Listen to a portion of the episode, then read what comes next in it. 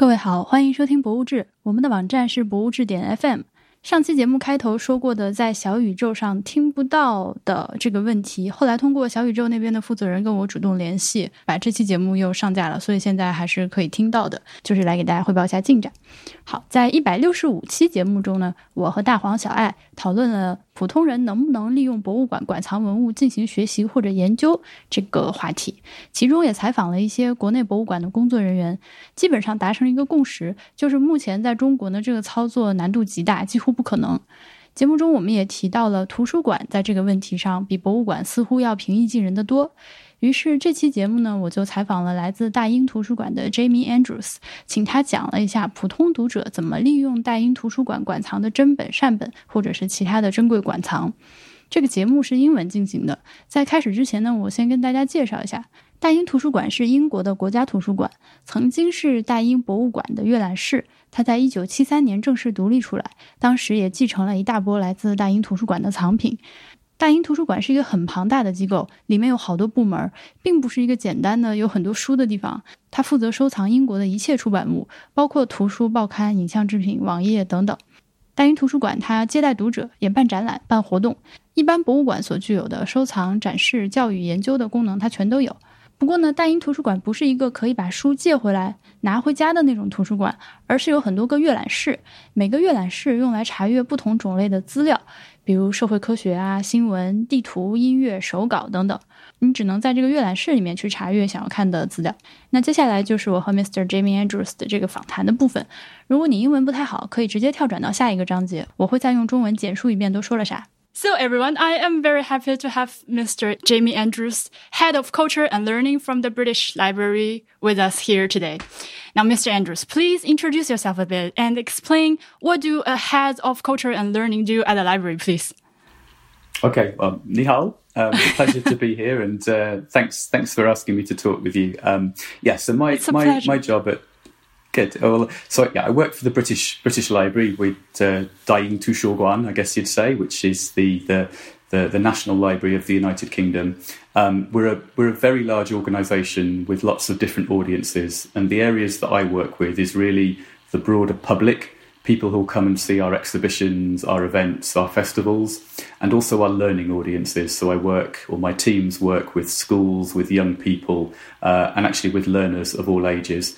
And really, that role is about expanding the audience of the library to make us accessible to everyone the reason why I invited you on our show is that we have previously uh, released an episode where we talked about research requests in museums. And we know that British Library has an extent uh, collection of uh, rare items, not only modern books, but some very rare items. And you are very generous to lend out those items to your readers. And personally, actually, I had this idea to have someone from the British Library. It's because I'm a huge Potterhead, and I know you did an exhibition with uh, Harry Potter series uh, the year before last, I think. And in that documentary, J.K. Rowling herself was in your reading rooms, checking out a very rare manuscript with the mandrakes. Yeah, so that was my inspiration. First of all, I would like to invite you to share with us a little bit the vision or the reason of being of the museum, uh, oh, sorry, of the British Library. Okay, well, there's, there's, a lot there, so let me let me answer that in little bits. Um, I suppose the first the first thing to say is is is our mission, the reason that we exist, um, and we define that mission uh, with with the statement that we make our intellectual heritage accessible to everyone for research, inspiration, and enjoyment. Uh, it's a relatively short, relatively pithy mission statement. Uh, and I suppose the key things there um, are firstly, the fact that we mention everyone. That's everyone around the world, not only everyone in the UK. Well, it's a really good. That's a really good question. Um, the answer is yes, though, of course, as the National Library and as a library that effectively is paid for by the people of the United Kingdom, we get money from government and government gets money from the people. Of course, we do have a particular emphasis on making sure that everyone in the UK feels that this library is for them. Uh, but you're absolutely right that although we're called the British Library, uh, in reality, we're, a, we're an international library. And that stems from many things. It stems from the large number of partnerships that we have internationally. We work with almost every country in the world. We have great relationships with friends and partners in China. We've worked with the National Library of China. I know you're in Shanghai. We have a very good relationship with the, the Shanghai Library, uh, uh, uh, and we want to do more with them. But we've worked with museums uh, uh, uh, and bookstores and all sorts of people across China. Um, and certainly internationally, we know that our users literally go from, from A to Z. We have users from Albania through Zimbabwe. We really do have users from every country in the world. So, absolutely, that word everyone uh, is massive, uh, but it really does focus what we do. And I think it's, it's fair to say that perhaps if you had talked to me or to someone from the British Library 20 years ago, we wouldn't have expressed what we do in quite those words. We probably wouldn't have been brave enough to talk about the word everyone. Because traditionally, perhaps, people had the impression that the British Library was maybe a slightly closed place, a place that worked with academics, with universities, but maybe the British Library a few years back wasn't really for them, wasn't for everyone. Um, and that's why we were very careful when we, we, we renewed our mission five or six years ago, where we were so careful to put the word everyone in there. Um, and we'll talk about what that means later, I'm sure. Um, you mentioned Harry Potter, which was very well remembered. Um, absolutely, that was one of the, well, it, it was the biggest exhibition, the most successful exhibition that we've ever done. And actually, um, it was in London in 2017 uh, for the 20th anniversary of the first Harry Potter book. Uh, and it went to New York um, a year or so later. And actually, Harry Potter that you mentioned is a really good example of that, everyone. Because the Harry Potter exhibition wasn't just about the Harry Potter stories, although, of course, it was. Uh, it was also about those long traditions of magic and folklore and myth that we hold in the British Library. And so, in that Harry Potter exhibition, you could see everything from uh, material owned by J.K. Rowling, drafts, manuscripts, and so on, but also material that was hundreds and, in many ways, thousands years thousands of years old that inspired the creation of the Harry Potter stories. And really, that meant that the exhibition was of huge interest to Harry Potter fans like yourself, but it was also of interest to people who were interested in medieval manuscripts, in um, early modern depictions of magic, uh, and really, probably more than anything we've done, that Harry, Harry Potter exhibition did, uh, did, did, did, did get towards reaching everyone. Um, you then asked about um, the way that we make our collections available. Uh, and certainly, if we are promising to be for everyone, we have to think carefully about how everyone can access not just our exhibitions, not just our learning programs, but can access the actual collections for themselves. And that's really, really difficult. Um, I mean, you talk about advice for museums, but but you know, uh, uh, we do our best. But but certainly, um, um, we we wouldn't underestimate the challenge. Um, not least because of the size of our collections. Um, we are in many ways like a museum, but we're also much much bigger because unlike a museum that may take in hundreds or maybe thousands of new collections every year. We already start at the moment with 200 million collections, so the, the corpus is massive. Imagine the challenge of making 200 million things available. And then on top of that, uh, on top of that uh, uh, massive collection that we have already, we're getting in thousands or hundreds of thousands of new collections every day. So we get about eight, sorry, every year. So we get about eight kilometres of new collections in every year. So when you when you add that together, trying to make that available to anyone is a massive logistical challenge. Um, but we try and meet it. Uh, we try and meet it, and we do that through our reading rooms in our London building. And actually, you may not know, but we have a building in Leeds as well, in the north of England. So people can come either to London or to Leeds, and they can access those collections in principle, anyone can access any one of those 200 million collections. Now, in practice, there are certain collections that are so fragile, they're so delicate that it would be um, irresponsible to make those collections available to people. And in those occasions, we may ask people to look at digital copies or some other form of surrogate but really that is a minority of the collections, and we only do it in order to not damage the collections further. Pretty much everything else, if you've got a good reason for seeing that collection, then you will be able to do it. Uh, and a good reason doesn't just mean that you're an academic or that you work in one of the big universities in the UK or internationally. It just means, quite simply, that you've got a question that those collections can answer. So it could mean that you're a business person and you're trying to set up a new business, and there'll be something in our collections that can help you. It could mean that you're a student preparing for your exams.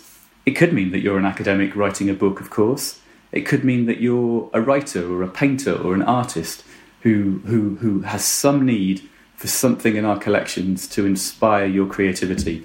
All of those reasons are valid, and all of those reasons would mean that you could come into our buildings and look at those collections. Oh my God, your word, your word almost brought tears to my eyes because the, the mission of the British Library, like you said, is very simple and bold. Actually, I think our uh, most of our listeners will know this that the British Library was once part of the British Museum as the reading room of the British Museum. And in the 70s, I think uh, 1973, there was a British Library Act where the British Library became on its own. I think it's fair to say that the British Library have some museum DNA in its in itself. I would like also mention to our listeners that the British Library is a little bit special. It's uh it's not a library where you go register and borrow a book home. It's a reference library. Am I right here? Yes. So there's a couple of things there, and um, uh, you've clearly done your research. So I'm very I'm very impressed. Um, yeah, we people imagine that the British Library must be a very old organisation that goes back hundreds of years. Um, and in reality, as you said, in fact, we were created in 1973. There was an Act of Parliament, as you say, in 1972, and we were created in 1973, which means that um, well, we're coming up to our 50th birthday. Um, uh, and as someone myself coming up to my 50th birthday, I think that means we're still pretty young, um, certainly much younger than people might think. Uh, and that's a really great thing because it means that we're not weighed down by history. It means that we were created at the same time of that, that kind of technological revolution when companies like Apple or Microsoft um, were being created, when there was a, a, move to an early move towards digital, uh, uh, and really very much um, that ethos is still with us now. But as you said, with this very special thing of being quite young, but also at the same time quite old.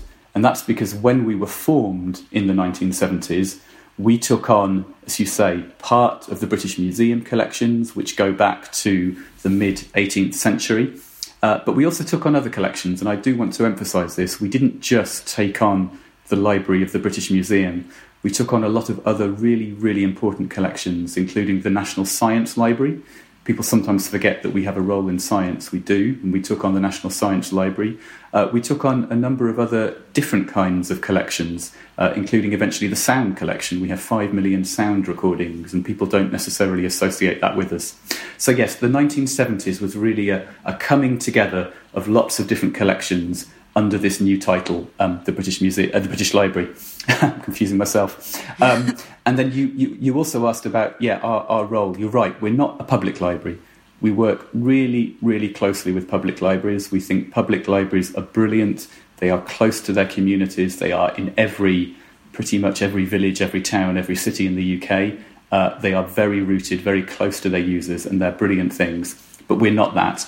Um, as you say, you can't take our collections out of the building in the way that you can with a public library.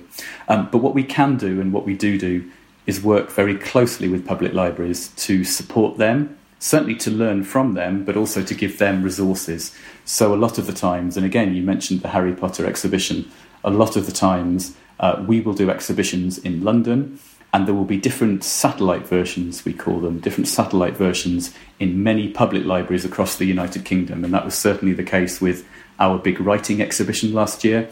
Uh, it was the case with the Harry Potter exhibition. It'll be the case with an exhibition that we hope will open later this year. So, um, so not a public library, but working closely with public libraries. But we do have something else I'd like to mention, which is um, a service where we supply documents, copies of documents, but nonetheless, we supply documents to people remotely, uh, which means that if you in, in Shanghai or, or, or, wherever you are, need a copy of a particular article or, or book and you need it urgently, you can contact us and we will send you a copy. Uh, traditionally through the post or delivered, and now, of course, digitally. And the reason I say that is that obviously, um, as we all know, we're in the middle of a, of a pandemic, the COVID 19.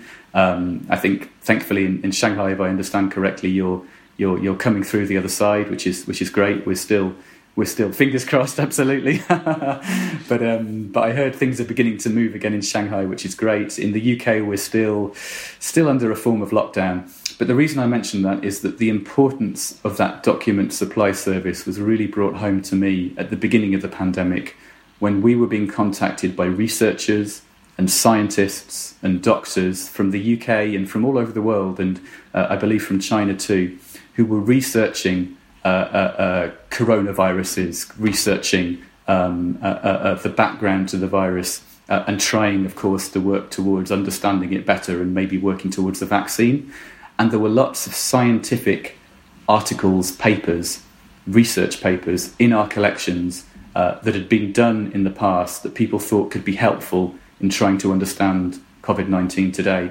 And we were able, despite the lockdown, to get copies of those articles and to be sending them all around the world to, to scientists, to health systems. That was something that we prioritized during lockdown. And really, that just goes to show that um, when you think about our collections, they're, they're, they're, they're larger and more varied than you might ever think, but they can be so, so urgent and so vital um, at times of crisis like this. I, I have a question here is uh, compared to your pre-COVID times, do you have a surge of requests at this moment? What, what, what, how many requests do you get on a daily basis normally? Well, it's, it's tricky. Um, there's been, because we can't have many people in the buildings for obvious reasons, and certainly in London, it's much more difficult because of public transport. Um, in our building in Leeds, it's slightly easier to get to. So, um, so it has been difficult. It has been very difficult to to deliver a normal service, if you like. So, if I compare maybe the time just before COVID, um, the year that finished just before COVID started, uh, we had about four hundred thousand people coming into our building to look at collections, about 400,000 visits, and those people collectively over the year looked at about 1.4 million objects. So that was, let's say, a normal year. Um, no one can come into the building now for, for, understandable reasons, though we are beginning to move towards reopening.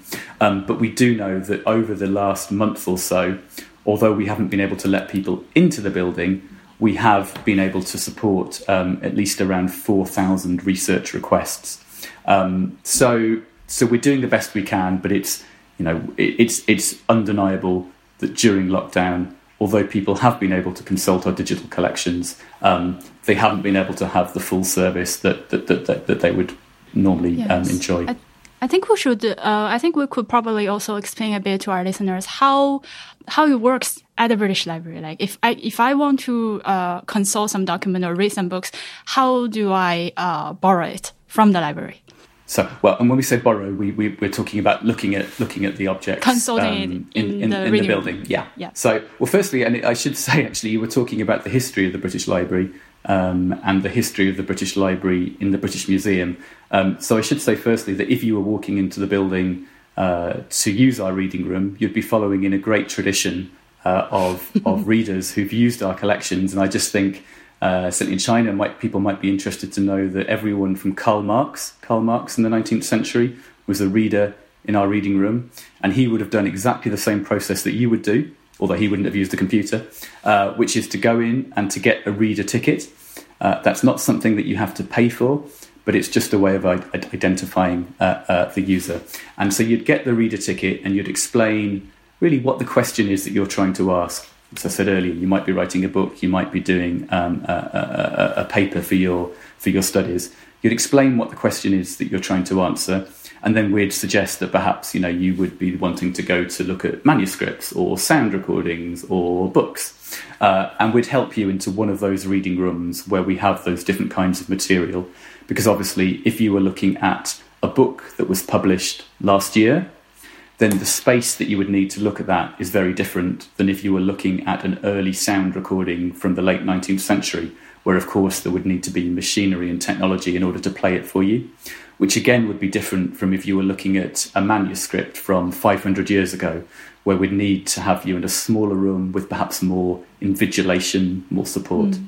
But fundamentally, we'd direct you to the right place to look at that material, and then you'd be free to order up the collections. Uh, there's a there's a limit of how many you can look at a day, but within reason, you can order up what you want, and you'd be able to have that collection item in front of you for as long as you needed. You might you might be looking at one particular object for two weeks because you were studying it in great depth or you might be looking at you know 10 objects a day. Um, that would be your choice. And really then you're left alone to to do your research to to consult the material to look at some of our digital resources alongside it uh, depending on copyright you might be able to take a photograph of it with your phone if you had your phone in um, and that's it it's really it's really um, as simple as that so when it comes to uh, valuable items, rare items, what's the process here? Do you deny requests, or uh, do you, what's your uh, criteria for granting those requests? And how many staff do you have? How how many employees do you have to work on that? Well, so uh, a few things there. In terms of numbers, we're a massive organisation. So overall, between our site in the north of England and our site in London, we have about 1,500, 1,500 people. But of course, they're working on everything from exhibitions to learning to the shop to the cafe to the reading rooms. In terms of the reading rooms themselves, at any given moment, we'll probably have about 15 staff, one five, 15 staff in each reading room, uh, providing a mixture of research support, uh, invigilation, and just the practicality of, of, of finding the collection for you. Um, I should say, uh, and I'll come to your point about valuable objects in a minute. One thing that I should have explained to people is that um, we're not like a public library where everything is on the shelf, where you walk into the room and everything's on the shelf. And that's because there isn't a shelf in the world that's big enough to hold 200 million things. So we, we store our collections uh, not in the room where you'll walk in, but uh, either in London in the basements so when you walk into the building, you're effectively walking on top of a basement that goes down as deep as the tube. Uh, and in our site in Leeds, uh, which is a far bigger site, in essentially massive storage houses, massive warehouses, which are um, automated. So uh, the temperature, the humidity is automatically controlled, and the retrieval of the books or the newspapers or the objects is done essentially by robot. So it's all automated. Um, and then if you're in London and the thing you want to look at is in the north of England, then of course there will be a wait because you'll have to wait for us to deliver that book from the storage in Leeds down to London. We have vans that are constantly going up and down, so you won't have to wait more than 24 hours, but of course you will have to wait. Uh, if the object is in London, in those basements down by the tube, you'll have to wait about an hour. So, so I should have said that first. Um, in terms of precious items, uh, if it's really valuable, really precious, we'll of course have to ask the curators to make an assessment about whether it's safe for you to look at it. And the kind of criteria that we'd use there are, well, fundamentally the, the safety of the object. It may be that uh, it's possible for you to look at it with a curator. So we'd, whereas normally we would give you the object, you would sit down, you would examine it yourself. It may be that for something especially precious, a curator, a professional would turn the pages, would open it for you. You'd be able to look at it, but you wouldn't necessarily touch it. And that's that, that's a reasonable compromise. There's a very few items that are just so precious that, that it's too dangerous to to manipulate them, to expose them to light. And in those cases, we have full high resolution digital coverage, and we'd suggest that, do you know what? You use the digital coverage, um, which is not the same, but in some ways does bring advantages. You know, with high resolution digital coverage, you can really zoom in to things that are invisible to your naked eye, um, which is which is something you, you, you can't do so easily with the original physical object. Um, and people understand that, but but as I say, the vast majority of material uh, you can you can access um, uh, the original objects now we are on to digitalization. How is everything in the British Library digitalized? well, I wish it was, if that helps. um, yeah, we, we have an ambition. Of course, in a, in a perfect ideal world, everything would be digitized. Um, we don't live in a perfect ideal world. Um, the challenges there are firstly just the size that 200 million things is enormous. And remember that when we say 200 million objects, each object might be a book with 500 pages. So that's, you know, it's more than 200 exactly, million yes. images. Um, so, so, so we we do our best is the answer. We work in partnership uh, and we invest ourselves in a program to make our heritage digital. Uh, we work with commercial partners like Google. We work with charities and trusts. Um, and as I say, we invest ourselves. And so every year we digitize more and more of the material. It's still only a small percentage of the overall total, but we're getting there. The second thing to say is, of course, that um, digitization of physical material is, is absolutely crucial. But remember that a lot of what we collect nowadays is digital to start with. So we have something called legal deposit, and this is something that's UK focused. You were asking about the mixture between Britain and international. Legal deposit is focused on, on our country, on the UK, and it means that anything new that is published automatically comes to the British Library for preservation. So if you publish in the UK a book or a newspaper or uh, a, record, a music recording, uh, or a stamp, everything comes to the British Library. And a few years ago, in, in 2013, the definition was expanded to include digital publications, which means that everything from uh, uh, university academic journals that are now digital, uh, or newspapers, which are increasingly digital, sound recordings, which are almost 100% digital now, um, or even websites, comes to the British Library and we collect that digitally. So I mean, already we've got over, um, uh, just last year, we, we, we took in 100 terabytes of UK websites. We literally collecting the web because you might think that the web is permanent, but websites change, they disappear uh, they far more quickly yes. than you think. Exactly. So, so I suppose there the challenge is not so much digitizing because it was never physical to start with. The challenge is to preserve those digital objects, which is way more difficult than preserving the physical. The physical, if you put a book in a re- reasonably cool, dry space, 100 years later, without doing too much to it, it'll probably still be there. If you put a digital file in a cupboard and come back a year later, it may not be possible to read it. It may have corrupted or degraded. And so you're constantly making copies. Exactly. I mean, it's essentially that. It's essentially that. Um, and it means that the challenge there isn't about space with the physical, of course. It's just about space. How do we keep building buildings big enough for those physical objects? The challenge with digital is exactly as you say. It's about the technology to keep updating it to make sure that researchers in 100 years in the future whatever we're using, when people have forgotten what Microsoft is or Apple is or whatever, that they'll be able to still access that file.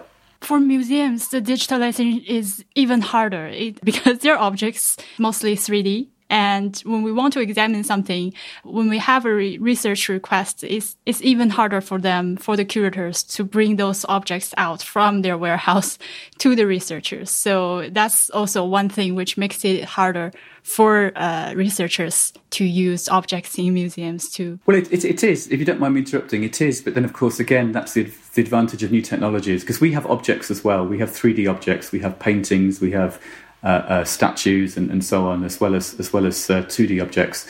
Um, and it is a challenge. But of course, with the kind of 3D visualization that we have now. Uh, we have we have 3D cameras. We have essentially a studio with 3D cameras which can capture 3D renderings of those objects, which means that you, the researcher, uh, online can can manipulate, can can see that object from all sides, um, and it's actually really really impressive. And in some ways, that kind of immersive experience gets you even closer than the kind of two D uh, digitization that we also do. Um, and, and my my understanding is from looking at what museums were doing in China and libraries during lockdown is that there was a very strong um, directive, I guess, from government to be to be making your collections and your exhibitions available digitally. Um, and from what I've read and seen, that, that that that led to some really interesting thinking about how perhaps the experience of the museum can be more digital and more remote than perhaps we'd thought. That it's not always about going into that space, and certainly, as far as I can see, some very interesting things came out of that.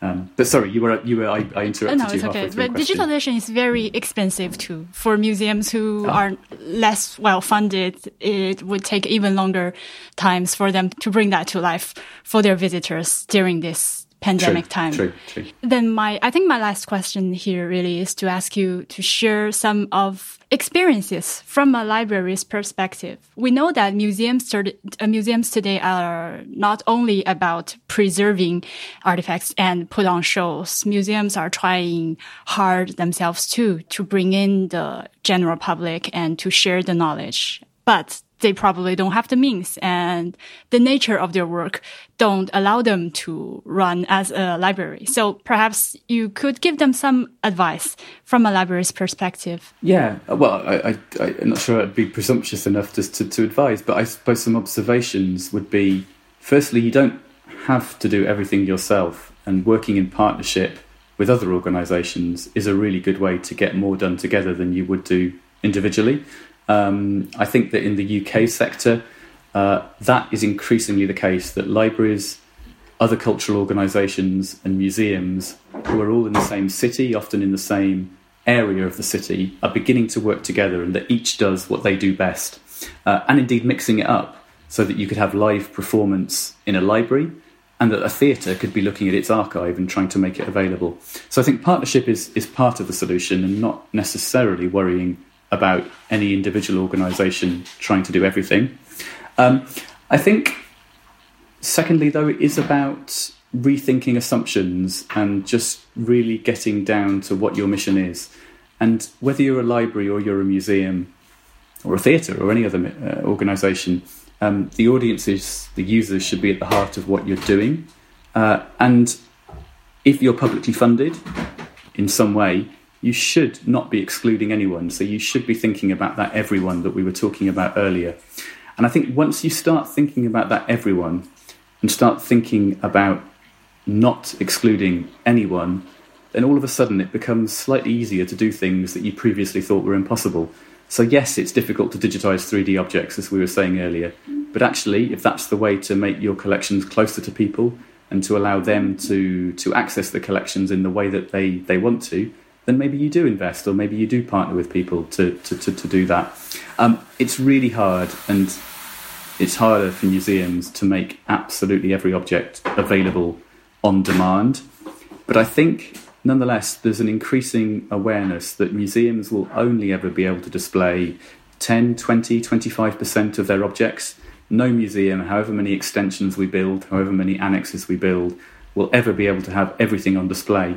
And actually, what you'll find in the UK now is that museums are really, really taking seriously this idea of allowing people into their storage, visible storage, we call it, seeing the stacks, the behind the scenes, seeing everything that's in the museum, not just the things that we, the curators, decide to put in a gallery. Uh, and that, I think, does stem from uh, uh, that, that, that, that sense of everything, not just everyone, but everything we have is valuable. Everything we have could change someone's life. So why are we only letting them see 10, 20% of them? So really, I think it's it's it's partnership, but it's also just a mind shift. Uh, uh, uh, uh a mind shift, a, change of mindset um, uh, uh, that, that, can be part of it. Like you said, um, actually, most of the museums here in China are government funded. That's what makes me most angry on our current situation here. Actually, after our last episode aired, uh, some of our listeners wrote emails to us saying that they never thought that it's possible for individuals to request an object for research purposes in museums. That's where we're at right now. Well, no, no. I mean, I, I can't, I don't know the, the situation in China well enough, so certainly can't comment in detail on that. But just listening to you, I would say that, that yeah, in, in the UK, it's a journey. It's not, it's not the case that when, uh, although all the, all, all the national museums and libraries were set up with that civic duty of being open to everyone. But it, it was a journey that we went on and uh, gradually opening up more and more.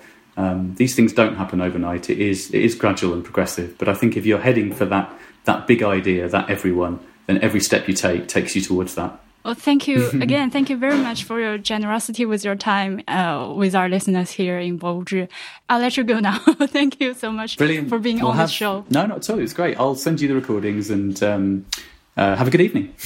Uh, you too. Well, not not evening for you yet, but have a very no, nice still rest a day, of the day. Still a day for me. All right, bye. Okay, thank you very much. Bye. Bye. 好的，录音到这儿就结束了。在我们按掉录音之后呢，其实我又多问了一个问题，就是上次我和大黄小爱录节目的时候，大黄说图书馆的罕见书比博物馆的文物更容易出借，是因为书是众多复制本中的一件，而文物是独一无二的。这里，Mr. Andrews 他就说，总的来说虽然是这个道理，但是还是要具体问题具体分析，因为很多罕见书早就绝版了，本身也就是独一无二的珍贵文物，而博物馆的馆藏却并不总是那么少见、那么独一无二、那么有价值的，所以非要对比唯一性或者珍贵性的话，是不能简单下结论的。那说回刚刚的录音，接下来的内容呢，我不是逐字逐句翻译的，而是我的一个复述，中间略去了一些细节。如果你要在自己的文章或者节目中引用的话，请以 Mr. Andrews 他的原话为准。首先，我请他介绍了一下大英图书馆的 mission，这个是我们在看博物馆的时候首先要考察的一个关键问题。一个博物馆的使命就是它的行动纲领，这一点对于图书馆来说也是一样的。大英图书馆的 mission 非常的简洁明了：The British Library's mission is to make our intellectual heritage accessible to everyone for research, inspiration, and enjoyment. 翻译一下，就是大英图书馆的使命是让所有人都能够研究、享受文化遗产，并从中汲取灵感。这个新版本的使命呢，是二零一六年修改的。我问了一句：“这个 everyone 指的是全英国每个人，还是全世界每个人？”回答说是全世界每个人，但是尤其希望使每个英国人都能感觉到这是属于他们的图书馆，因为毕竟这个图书馆是由英国纳税人的钱支持的。大英图书馆虽然叫大英图书馆，但它实际上是一座国际图书馆。他们与世界上几乎每一个国家都有合作，当然这其中包括了中国。如果二十年前问 Mr. Andrews 或者是大英图书馆的其他人，他们可能都不敢放这个话，就 For everyone 的这个话，因为以前大家对大英图书馆的印象还是比较封闭的，与学校学者这种关系比较紧密。然后我们就讲到了藏书向所有人开放的问题。不仅是让人来大英图书馆看展览、参加活动，而是真的能够接触到每一件馆藏藏书。大英图书馆从很多方面讲，其实都很像一座博物馆，但是从藏品数量上来说，又比博物馆大很多。因为现在它的馆藏已经有两亿件了，而且这个馆藏还在不断的增加。原则上说呢，任何人都可以接触到两亿件藏品中的任何一件。这么多的馆藏，要让所有人接触到，物流就是一个很大的问题。除了伦敦的阅览室，英格兰中北部的城市利兹的 Boston Spa 这里也有阅览室。从操作上来讲呢，有些馆藏极为脆弱，直接拿出来给人看是对藏品的不负责任。这种时候，图书馆就会给人看电子版或者是其他的复刻版。另外，他还提到，想要查阅珍贵的馆藏，不一定非得是为了学术目的，只要你怀抱一个疑问，而图书馆里的某件藏品可以帮你解除这个问题，那就可以申请查阅。